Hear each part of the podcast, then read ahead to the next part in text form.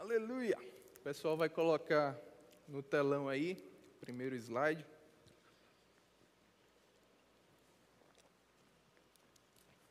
Diz assim: Aproximando-se os dias da morte de Davi, deu ele ordens a Salomão, seu filho, dizendo: Eu vou pelo caminho de todos os mortais, coragem, pois, e ser homem. Olhe para quem está perto de você, mesmo de máscara, e diga: Ser homem.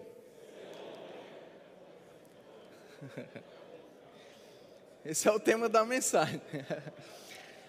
Versículo 3: Guarda os preceitos do Senhor teu Deus, para andares nos seus caminhos, para guardares os seus estatutos e os seus mandamentos e os seus juízos e os seus testemunhos, como está escrito na lei de Moisés, para que prosperes em tudo quanto fizeres e por onde quer que fores.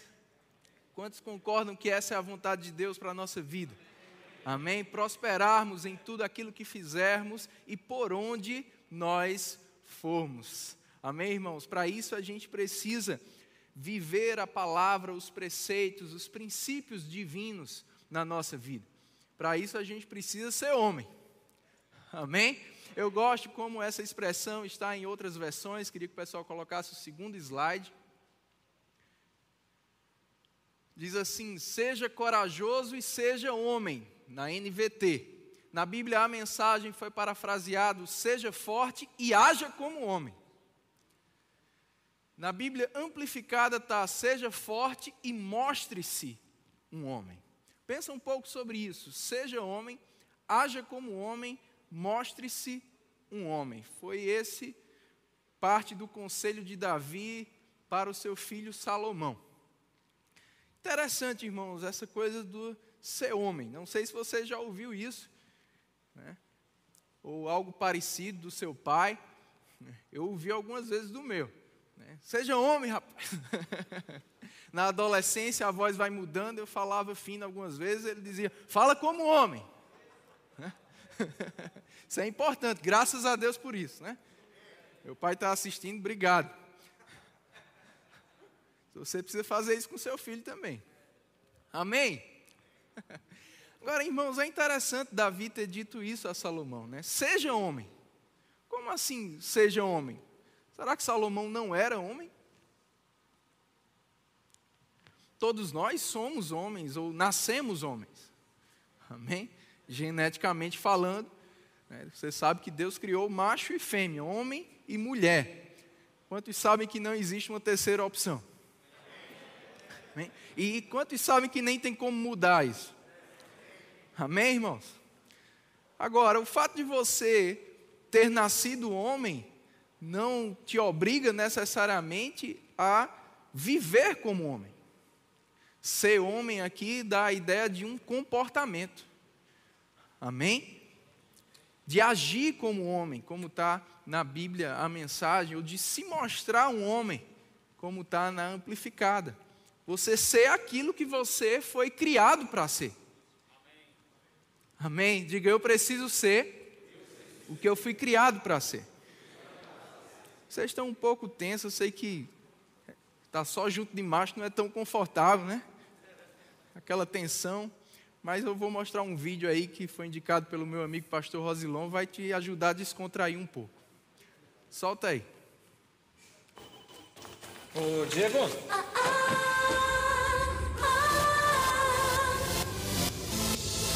Oi.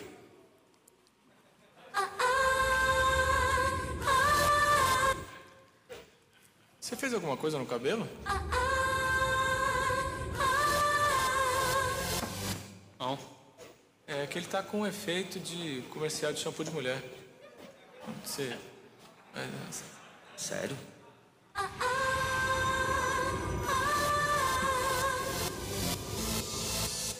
Deve ser o shampoo que você tá usando.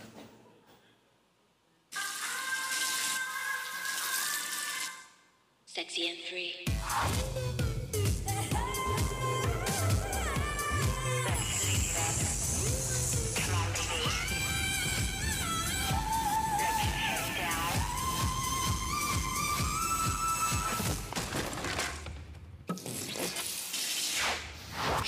Feminino não foi feito para você. Dove Men Care foi. Bem, olhe para quem está do seu lado e diga: shampoo feminino não foi feito para você.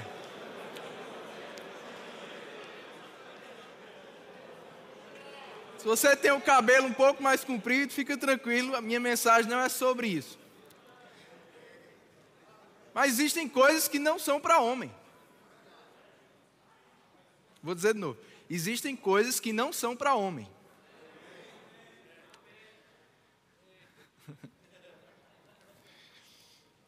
Sabe, irmãos, a palavra de Deus nos ensina alguns padrões né, da vontade de Deus ou princípios divinos que são para homem, para que a gente não somente seja homem, mas também se mostre ou se pareça um homem. É um pouco sobre isso que eu quero falar rapidamente com você. Lá em Êxodo capítulo 18, a gente vê Jetro, o sogro de Moisés, dando um conselho maravilhoso a ele. No versículo 21, Jetro querendo incentivar Moisés a levantar, a delegar autoridade, levantar outras pessoas que pudessem o auxiliar na sua missão. Ele disse assim no verso 21, Êxodo 18, 21. Procura dentre o povo homens capazes, tementes a Deus, homens de verdade, que aborreçam a avareza, e põe-nos sobre eles por chefes de mil, chefes de cem, chefes de cinquenta e chefes de dez. Aqui a gente vê algum padrão né, de, de, de um homem que Deus pode levantar. A gente vê isso também no Novo Testamento, lá em Atos 6, por exemplo, quando diáconos foram levantados, algumas qualificações como cheios do Espírito, cheios da palavra e também a boa reputação. Amém? Homens de verdade. Isso aqui me chamou a atenção. Se tem homem de verdade, tem homem de mentira. Mas aqui está falando diz respeito à sua palavra. Né? E eu ouvi algumas vezes muito do meu avô, não sei se você já ouviu essa expressão ou fala essa expressão, mas eu lembro do meu avô dizer algumas vezes, né, esse aí é um homem. Você já ouviu isso? Fulano, não, fulano é um homem. Porque era alguém que tinha credibilidade. Era alguém que cumpria o que falava, era alguém que pagava o que devia. Né? Amém, irmãos? alguém em quem você podia confiar. Se ele dissesse sim, era sim, se ele dissesse não, era não. Amém? Esse é um homem de verdade. E é interessante esse versículo porque ele nos ensina que os homens de verdade estão no meio do povo. Amém? Às vezes a gente tem a tendência, irmãos, a pensar que um homem de Deus, um homem né, que vai ser um referencial, um exemplo, ele é apenas um ministro, ou tem que ser apenas o pastor. Não, todos nós, independente da nossa função no corpo de Cristo, nós temos a responsabilidade de sermos um homem referencial. Amém? Um homem referencial. Esse homem é um homem capaz, um homem que tem habilidades, um homem que né, ele tem talentos, ele tem conhecimentos, ele, ele tem capacidade de fazer algumas coisas, ele é especialista em algumas coisas, um homem trabalhador, um homem estudioso, dotado de inteligência, de aptidão, de instrução. Ele é um homem temente a Deus. Um homem que reverencia a presença de Deus, que ama aquilo que Deus ama, que odeia aquilo que Deus odeia. Um homem que vive ou procura viver os princípios da palavra de Deus. Ele é também um homem que aborrece a avareza. Ele não é um homem tão é, apegado ou, ou apegado às coisas materiais. Ele não é um homem mão de vaca. Ele não é um homem que esconde a senha do cartão da sua esposa. Deus está falando. Né? Aleluia. Um homem generoso. Amém, irmãos? Doador, coração de servo. Um homem de palavra. Um homem de verdade. Um homem íntegro. Um homem que vai ter uma boa reputação, que vai ser um referencial no meio do povo, que vai fazer a diferença aonde ele está. Assim deve ser, devemos ser, eu e você. Provérbios 22, 1 diz que o bom nome, ele vale mais do que as muitas riquezas. o ser estimado é melhor do que o ouro ou a prata. Como está o teu nome? Como está o teu nome na praça? Né? Palavra de Deus nos exorta a dar um bom testemunho. 1 Coríntios 4:1 Paulo diz: "Importa que os homens nos considerem como ministros de Deus e despenseiros dos mistérios de Cristo." Paulo falando sobre aqueles que aspiravam o ministério, ele disse: "Olha, é importante você ter o bom testemunho dos de fora", está lá em 1 Timóteo 3. Só que antes de ele falar de bom, ter o bom testemunho dos de fora, ele fala sobre governar bem a própria casa. Do que adianta você ter um bom testemunho fora e não ter um bom testemunho dentro de casa? Nós não podemos ser aquele homem que o filho chega para o pastor e diz: Pastor, nossa família pode morar aqui na igreja? O pastor diz: Por quê, meu filho? Porque aqui meu pai é uma bênção. Isso era uma piada, viu, gente? Não. Nosso bom testemunho ou nossa boa reputação precisa começar em casa. É em casa que a gente, primeiramente, tem que ser homem. Um homem íntegro, um homem referencial. E isso, irmão, sempre me leva a pensar sobre Noé. Noé, ele foi achado por Deus íntegro no meio de toda uma geração. Mas Noé não tinha esse bom testemunho somente diante das pessoas, ele tinha primeiramente em casa. Sabe por que eu aprendi isso na história de Noé? Porque Deus só falou com Noé. Quando Deus falou para ele construir a arca e colocar a sua família dentro, Deus não falou com a sua esposa. Noé podia ter dito: ah, Ok, Senhor, entendi, mas por favor, Senhor, fala também com minha mulher. Sabe que tem homem que age assim? Calma. Mas por que Deus não falou também com a mulher de Noé? Porque nessa situação não era necessário. Porque Deus sabia que Noé tinha credibilidade o suficiente para dizer para sua esposa: Deus falou comigo para construir um barco porque ele vai destruir o mundo com chuva. Uma loucura, mas sua esposa acreditou nele. Agora eu te pergunto, se você chega em casa hoje olha para a tua esposa e diz, Deus falou algo comigo, ela vai acreditar ou Deus precisa falar com ela também?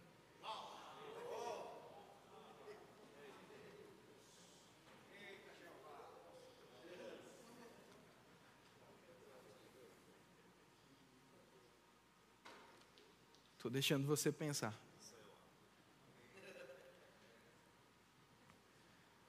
Deus falou só com Noé.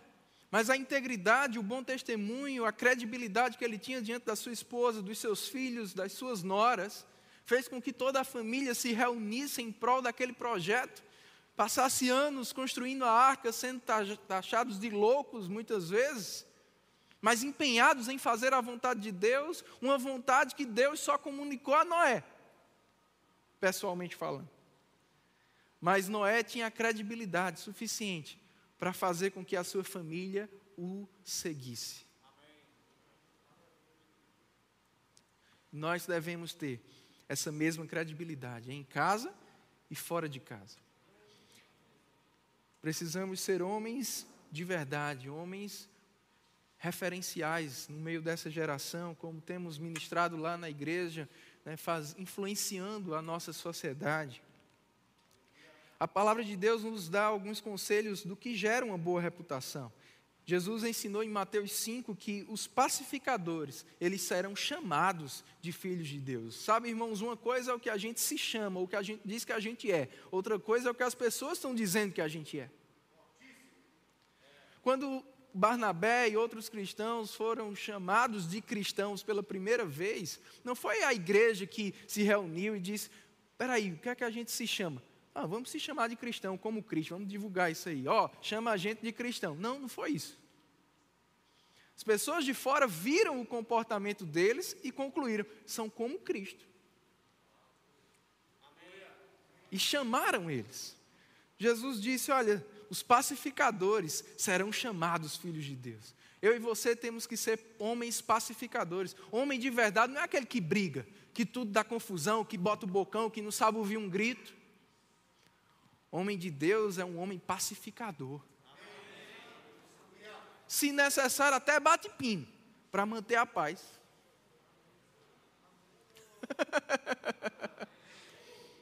você vai ser chamado filho de Deus. Jesus disse: Se você amar como eu vos amei, João 13,34, conhecerão que sois meus discípulos. Paulo disse em 1 Coríntios 10, 33 que procurava ser em tudo agradável a todos. Devemos ser homens agradáveis, pessoas agradáveis, pessoas fáceis de se relacionar, sem mimimi, sem que as pessoas tenham que pisar em ovos para a gente não sair né, do, do equilíbrio. Ah, uma coisinha deu errada, Eu me lembro, irmãos, logo que, que eu casei, né, um dia eu procurei uma coisa na minha casa e não achei. Aí eu olhei para a chefe e disse: Amor, tu viu tal coisa? Ela, não vi não. E começou a procurar. Eu disse: O que foi que eu fiz, né? Ela nervosa procurando. Aí, mas alguns dias depois, perdi outra coisa. Você também perde as coisas dentro de casa. Aquilo que está na sua frente, só a sua mulher vê. Eu, amor, tu viu tal coisa? Aí ela de novo, não, não, mas a gente acha, tem alguma coisa errada. Depois, irmãos, conversando, disse, amor, por que você fica tão nervosa quando a gente está procurando alguma coisa? E aí ela fala pra, falou para mim que quando estava em casa, que o pai dela perdia alguma coisa, acabava o dia, até achar. E ela ficou traumatizada com isso. E aí eu tive que dizer a ela: Eu não sou seu pai. Meu sogro tinha muitas qualidades, mas como todos nós também tinha alguns defeitos. Mas eu estou te contando isso para você entender que o que você faz dentro de casa afeta a tua família inteira. E você precisa ser um homem de Deus também dentro de casa. Quando você perde alguma coisa, quando as coisas não saem como você queria, quando chegam os boletos para você pagar. Reagir como um homem de Deus, andar em amor, viver o amor de Deus na sua casa. Amém, irmãos? Vai te dar uma boa reputação em casa. Salomão disse em Provérbios 3, 4 para a gente amarrar o nosso pescoço a bondade e a fidelidade. Isso nos faria ter boa compreensão diante de Deus e dos homens. Amarrar o pescoço, bondade e fidelidade são características de homens de Deus. Bom e fiel. Isso precisa estar amarrado ao seu pescoço, precisa ser algo visto na sua vida. As pessoas olham para você e vê bondade e fidelidade. Isso vai te dar favor, compreensão diante delas. Isso é ter uma boa reputação. Com quem você se acompanha? Também vai determinar a reputação que você vai ter. Sua avó também lhe ensinou, né? Diga com quem tu andas, e eu te direi quem tu és. Provérbios 12 mais 1, versículo 20, diz que se você andar com o sábio, você vai ser sábio.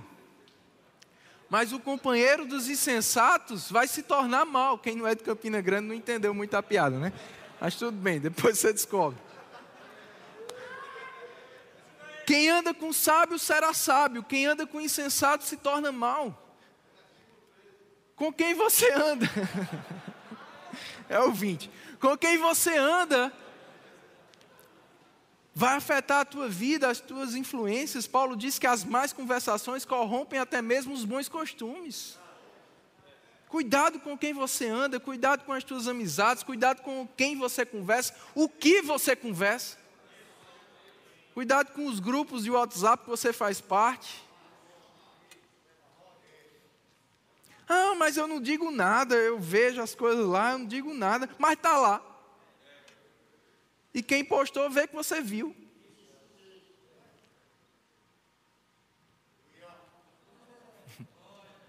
Cuidado, irmãos. Amém? Abre em 1 Timóteo, versículo 1, estou começando a encerrar. Nós vamos ter uma outra mensagem poderosa também hoje à noite com Manuel Dias. Eu sou igual a João Batista, né? Aquele que vem após mim, eu não sou digno de atar as sandálias. 1 Timóteo 1, verso 12. Sou grato para com aquele que me fortaleceu, Cristo Jesus, nosso Senhor que me considerou fiel, designando-me para o ministério. Note, Deus considerou Paulo fiel. Amém? É o que ele disse aqui primeiro. Aí ele diz: A mim, que noutro tempo era blasfemo, perseguidor e insolente. Mas obtive misericórdia, pois o fiz na ignorância, na incredulidade. Transbordou, porém, a graça de nosso Senhor com a fé e o amor que há em Cristo Jesus. Fiel é a palavra e digna de toda aceitação. Que Cristo Jesus veio ao mundo para salvar os pecadores, dos quais eu sou o principal. Mas por essa mesma razão me foi concedida misericórdia, para que em mim o principal evidenciasse Jesus Cristo e a sua completa longanimidade, e servisse eu de modelo a quantos hão de crer nele para a vida eterna. Paulo estava numa situação, irmãos, que só Deus olhou para ele e acreditou nele. Tanto é que quando Deus falou com Ananias, Ananias disse: tem algo errado aí. Saulo de Tasso tem ouvido de muitos, olha a reputação de Paulo como era tenho ouvido de muitos a respeito desse, isso aí é carregado. e Deus disse: Ei, para mim, ele é um instrumento escolhido.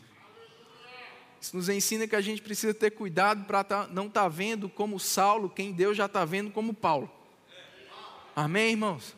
Só que Paulo, a reputação dele era ruim, porque o bicho era ruim mesmo. Só Deus acreditava nele, como eu e você antes de nascermos de novo.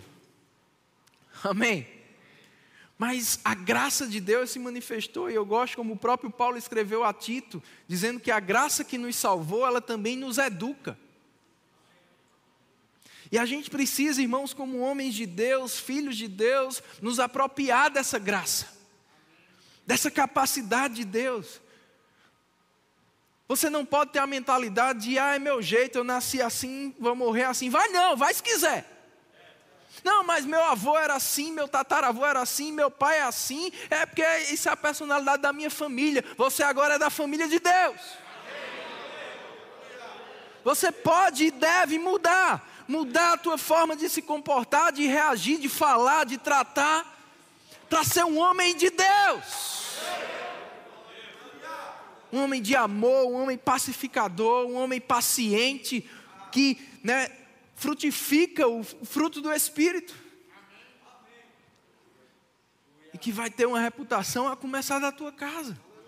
Se apropriando da graça de Deus. E aí Paulo diz, irmãos, que era blasfemo, era isso, era aquilo outro. Só Deus acreditou nele, só Deus viu ele com, como alguém que poderia ter um ministério. Mas Paulo se apropriou dessa graça. É por isso que ele disse aos Coríntios, lá em 1 Coríntios 15, pela graça de Deus, eu sou o que sou. Mas o mesmo Paulo que disse isso, no mesmo contexto, ele falou: Eu trabalhei mais do que todos vós. Você precisa trabalhar a sua vida, o plano de Deus para a sua vida. Você precisa se esforçar, meu irmão, para mudar, para ser alguém melhor, para ser um homem de verdade, para agir como um homem de Deus, para ser quem Deus te criou para ser, para fazer a diferença nesse mundo. Amém? E aí Paulo disse: agora eu sou um modelo. Uh!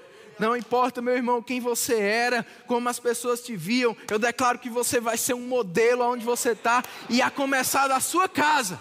Teus filhos vão te ver como um modelo, tua esposa vai te ver como um modelo.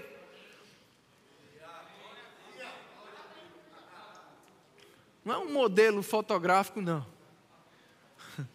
Pode ser também, mas um modelo de um homem de verdade, um homem de Deus.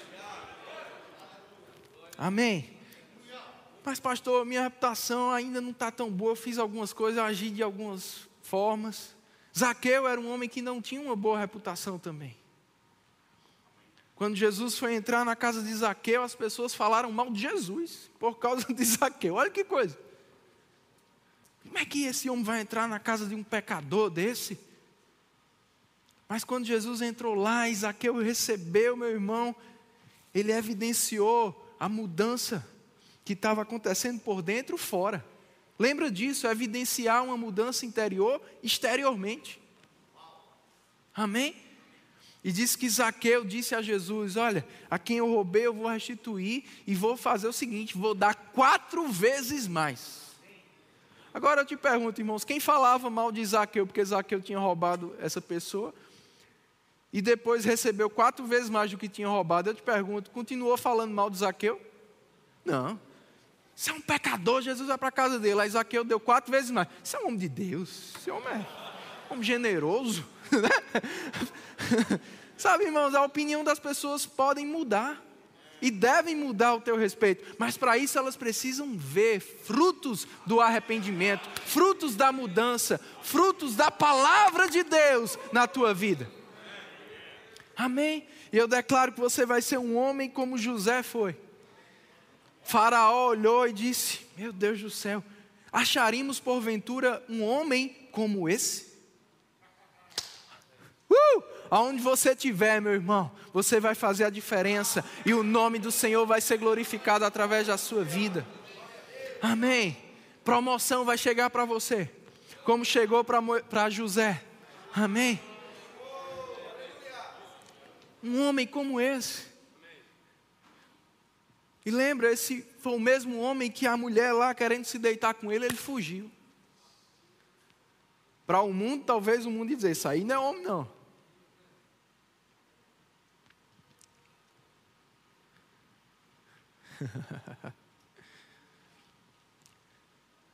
Nós não vamos ser homens segundo o padrão do mundo.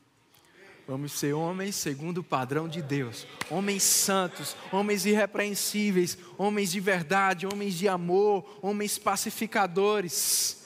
Amém, meu irmão? Aleluia. Deus está esperando por você. Aleluia. Gênesis 2,5, vou encerrar com isso.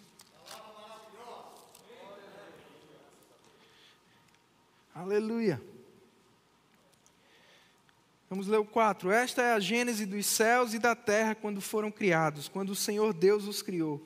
Verso 5: Não havia ainda nenhuma planta do campo na terra, pois ainda nenhuma erva do campo havia brotado.